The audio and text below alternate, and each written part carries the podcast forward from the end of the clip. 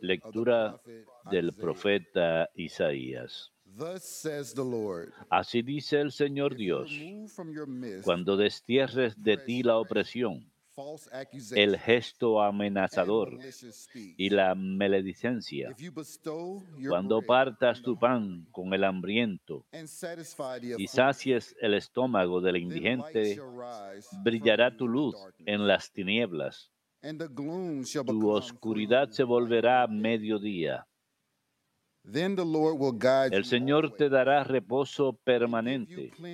En el desierto saciará tu hambre. He will renew your strength, Harás fuertes tus huesos. be like a Serás un huerto bien regado, un manantial de aguas cuya vena nunca engaña. Reconstruirás viejas ruinas. Levantarás sobre cimientos de antaño.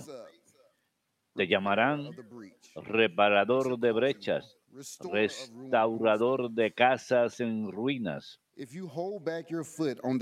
Si detienes tus pies el sábado y no traficas en mi día santo, si llamas al sábado tu delicia y lo consagras a la gloria del Señor, si lo honras absteniéndote de viajes, de buscar tu interés, de tratar tus asuntos, entonces el Señor será tu delicia. Te asentaré sobre mis montañas, te alimentaré con la herencia de tu padre Jacob. Ha hablado la boca del Señor.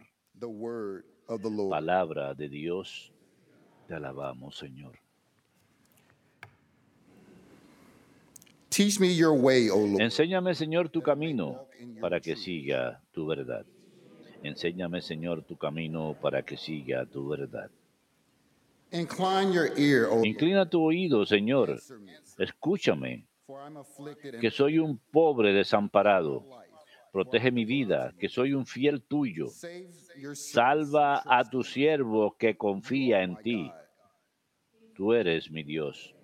Enséñame, Señor, tu camino para que siga tu verdad. Piedad de mí, Señor, que a ti te estoy llamando todo el día. Alegra el alma de tu siervo, pues levanto mi alma hacia ti. Enséñame, Se- Señor, tu camino para que siga tu verdad. Porque tú, Señor, eres bueno y clemente, rico en misericordia con los que te invocan. Señor, escucha mi oración, atiende a la voz de mi súplica. Enséñame, Señor, tu camino para que siga tu verdad.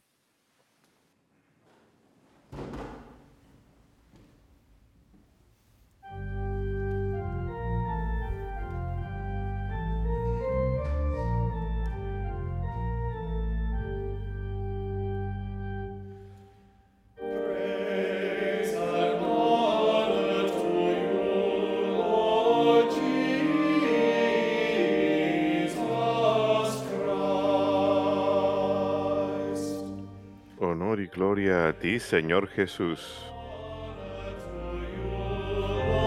Honor y gloria a ti, Señor Jesús.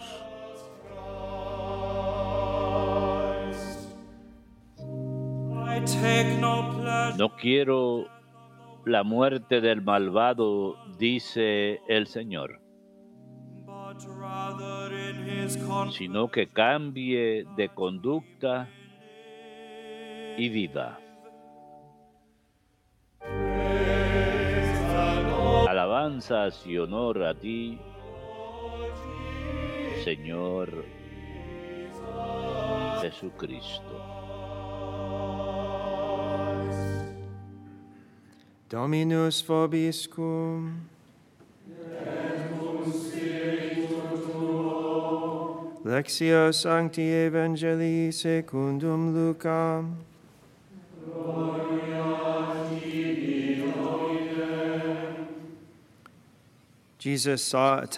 En aquel tiempo, al salir Jesús, vio a un recaudador llamado Leví sentado al mostrador de los impuestos y le dijo, sígueme. Él dejándolo todo se levantó y lo siguió. Leví ofreció en su honor un gran banquete en su casa y estaban a la mesa con ellos un gran número de recaudadores y otros. Los fariseos y los letrados dijeron a sus discípulos criticándolo, ¿cómo es que comen y beben con publicanos y pecadores? Jesús les replicó, no necesitan médico los sanos sino los enfermos. No he venido a llamar a los justos, sino a los pecadores a que se conviertan.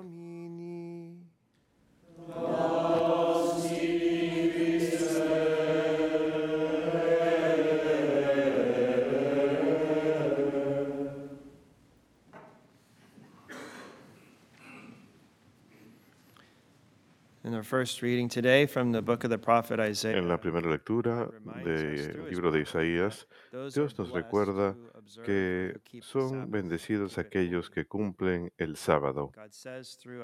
Dios dice a través de Isaías, Si detienes tus pasos para no violar el sábado y no tratas tus negocios en mi día santo, si llamas al sábado tu delicia y lo consagras a la gloria del Señor, absteniéndote de viajes y de buscar tu interés, entonces el Señor será tu delicia. En otras palabras, si no vemos el sábado como una especie de restricción o pérdida, en el libro de Amós, el. Señor habla a su pueblo, que está quejándose. Querían que terminara el sábado para poder ir a trabajar. Esto es importante recordar, porque debido a los efectos del pecado original, fácilmente podemos convertir el trabajo en ídolo. Pero el sábado es un día santo y al cumplirlo, uno reconoce que toda vida humana está consagrada a Dios. Todo lo bueno proviene de Él. Se trata de ponerlo a Él en primer lugar. Y los apóstoles, con la autoridad que Cristo mismo les dio, transfieren el día de descanso y alabanza del sábado al domingo. Recuerden, el Señor les dijo. Aquel que los escucha, me escucha a mí. Lo que aten en la tierra quedará atado en el cielo. Así que del tiempo de la iglesia primitiva, los cristianos han llamado al domingo el día del Señor y lo han apartado para la Santa Misa, que desde la iglesia primitiva también ha sido llamada la fracción del pan. En el Nuevo Testamento le llaman así. Pero el domingo realmente es una fiesta de la Santísima Trinidad. Dios. Padre inició la obra de la creación el primer día de la semana, el domingo. Dios se encarnó en la persona de Jesucristo, resucitó el día domingo y el Espíritu Santo descendió sobre los apóstoles y la Virgen el domingo de Pentecostés. Así que el domingo es un día apartado por Dios. Dios nos llama a que cumplamos el sábado, lo santifiquemos con la oración y al descansar. Correctamente y a través de la alabanza a Dios. Así como Dios descansó después de seis días en la obra de la creación, debemos seguir su ejemplo. Hemos sido creados a imágenes y semejanza de Dios. Después de trabajar seis días, tomar el tiempo para descansar. Nuestros cuerpos necesitan descansar para renovar sus energías. Si no descansamos, nos vamos a desmoronar físicamente. Dios sabe esto. Así que nos dio ese tiempo para descansar y para enfocarnos en Él. Y ese descanso de sábado que tenemos cada semana prefigura el descanso eterno en el cielo, al cual el. Señor nos invita a cada uno. Cuando realmente buscamos vivir el día del Señor como un día de oración y descanso, renovamos nuestro anhelo por el descanso eterno con Dios en el cielo.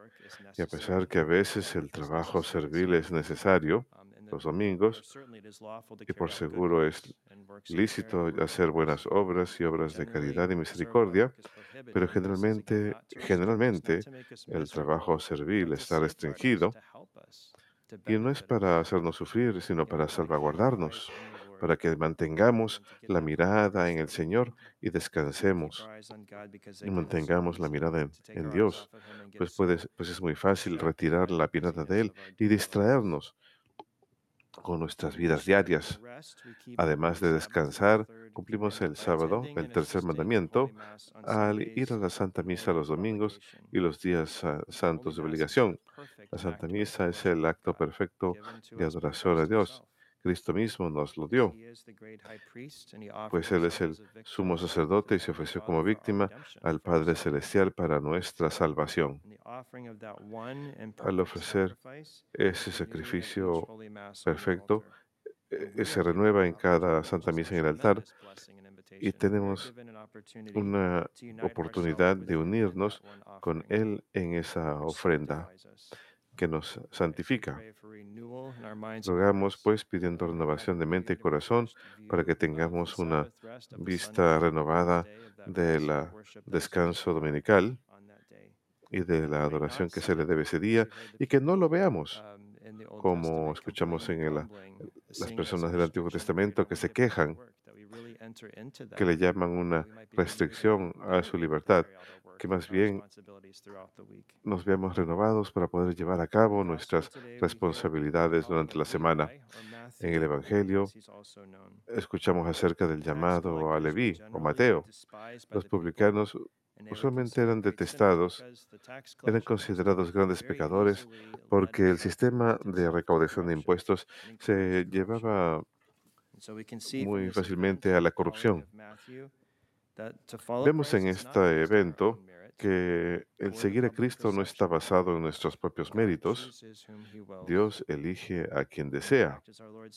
Y de hecho, así como el Señor dijo al comienzo del Evangelio de hoy, no, llama- no he venido a llamar a los justos a- al arrepentimiento, sino a los pecadores. El Señor nos está llamando constantemente a la conversión. El Papa Benedicto XVI dijo una vez acerca de esto que aquellos que parecen estar más alejados de la santidad pueden convertirse en modelos de la aceptación de la misericordia de Dios y ofrecer un vistazo de sus maravillosos efectos en sus propias vidas. Otra cosa a considerar, en especialmente en este llamado a San Mateo, es el poder de la gracia de Dios que obra en la vida de nosotros. San Beda, al comentar sobre esto, dijo, no debemos encontrar tan extraño que el publicano inmediatamente se olvidó de las cosas terrenales, lo dejó todo, se levantó y siguió al Señor. No debe sorprendernos, porque hay poder en la palabra de Cristo, hay palabra en su gracia, y él llenó la mente de Mateo con su gracia en ese momento. De manera que Mateo se paró en ese momento y lo, dejó todo y siguió al Señor. Estamos dispuestos a aceptar la gracia del Señor, puede tener un efecto enorme inmediato en nuestras vidas. Esto lo vemos por seguro en el ejemplo de San Mateo y que también cuando el Señor llama a los demás, especialmente a Pedro y a Andrés de sus botes, ellos lo dejaron todo atrás y lo siguieron, pero también lo vemos en la vida de otros santos, por ejemplo, en particular de dos otros que mencionaré brevemente, San Antonio del Desierto y San Francisco de Asís. El poder de la palabra de Cristo. San Antonio nació a mediados del siglo III en una familia egipcia muy adinerada. Sus padres murieron cuando él era muy joven y él se encargó de su hermana, pero había algo dentro que lo estaba inspirando, los apóstoles y los primeros santos. Y un día entró a una iglesia y escuchó el Evangelio según San Mateo, cuando el Señor dice, si quieres ser perfecto, vende todo lo que tengas, dáselo a los pobres y ven y sígueme. Él inmediatamente fue y vendió el resto de sus posesiones y fue al desierto a seguir a Cristo de todo corazón. Así que es el poder de las palabras de Cristo. Y San Francisco también. Estaba orando en la iglesia ante el crucifijo y el Señor le habló del crucifijo diciéndole, ve y repara mi iglesia que como ves está desmoronándose. Un sencillo mandamiento de Cristo que inmediatamente él se puso de pie y sabemos que al comienzo, tratando, él pensó que se refería a reparar físicamente la estructura, pero entendió más adelante por la oración que el Señor le estaba llamando a reformar espiritualmente la iglesia a través de su vida de oración, de sencillez, humildad y penitencia. Y al decidir vivir una vida muy santa, esto nos transforma no solamente a nosotros, sino a la iglesia entera. Vemos pues el poder de la gracia de Dios y el poder de sus palabras. Y este llamado del Evangelio y la vida de los santos debe motivarnos a tener un amor y valoración más profundos por la palabra de Dios, que todos los días tengamos contacto, que leamos la Biblia, Como sabemos, es un documento activo y vivo, más afilado que cualquier espada de doble filo y tiene gran efecto en nuestras vidas. La Iglesia recomienda mucho la lectura de las Sagradas Escrituras, pues ahí encontramos nuestro alimento constante en la palabra de Dios. Finalmente, algo que podemos ah, tomar de este ejemplo del llamado de San Mateo es cuán presto estaba a seguir al llamado del Señor. El Señor solamente le dijo, sígueme, y él, dejándolo todo, lo siguió. Estaba dispuesto en ese momento a dejar todo atrás para seguir al Señor. Sabemos que es muy fácil decirnos a nosotros mismos, mañana, trabajaré mañana en mi conversión, o estar más atentos a las necesidades de otros. Pero ¿por qué no el día de hoy? ¿Por qué no ahora? La inmediata respuesta de San Mateo es un ejemplo para nosotros a imitar. El Señor quiere que cada uno de nosotros, así como Mateo, que dejemos todo atrás, todo en nuestras vidas que sea obstáculo para seguir su gracia, todo lo que nos impida acercarnos a Él. Rogamos que con la gracia de Dios podamos empezar nuevamente el día de hoy.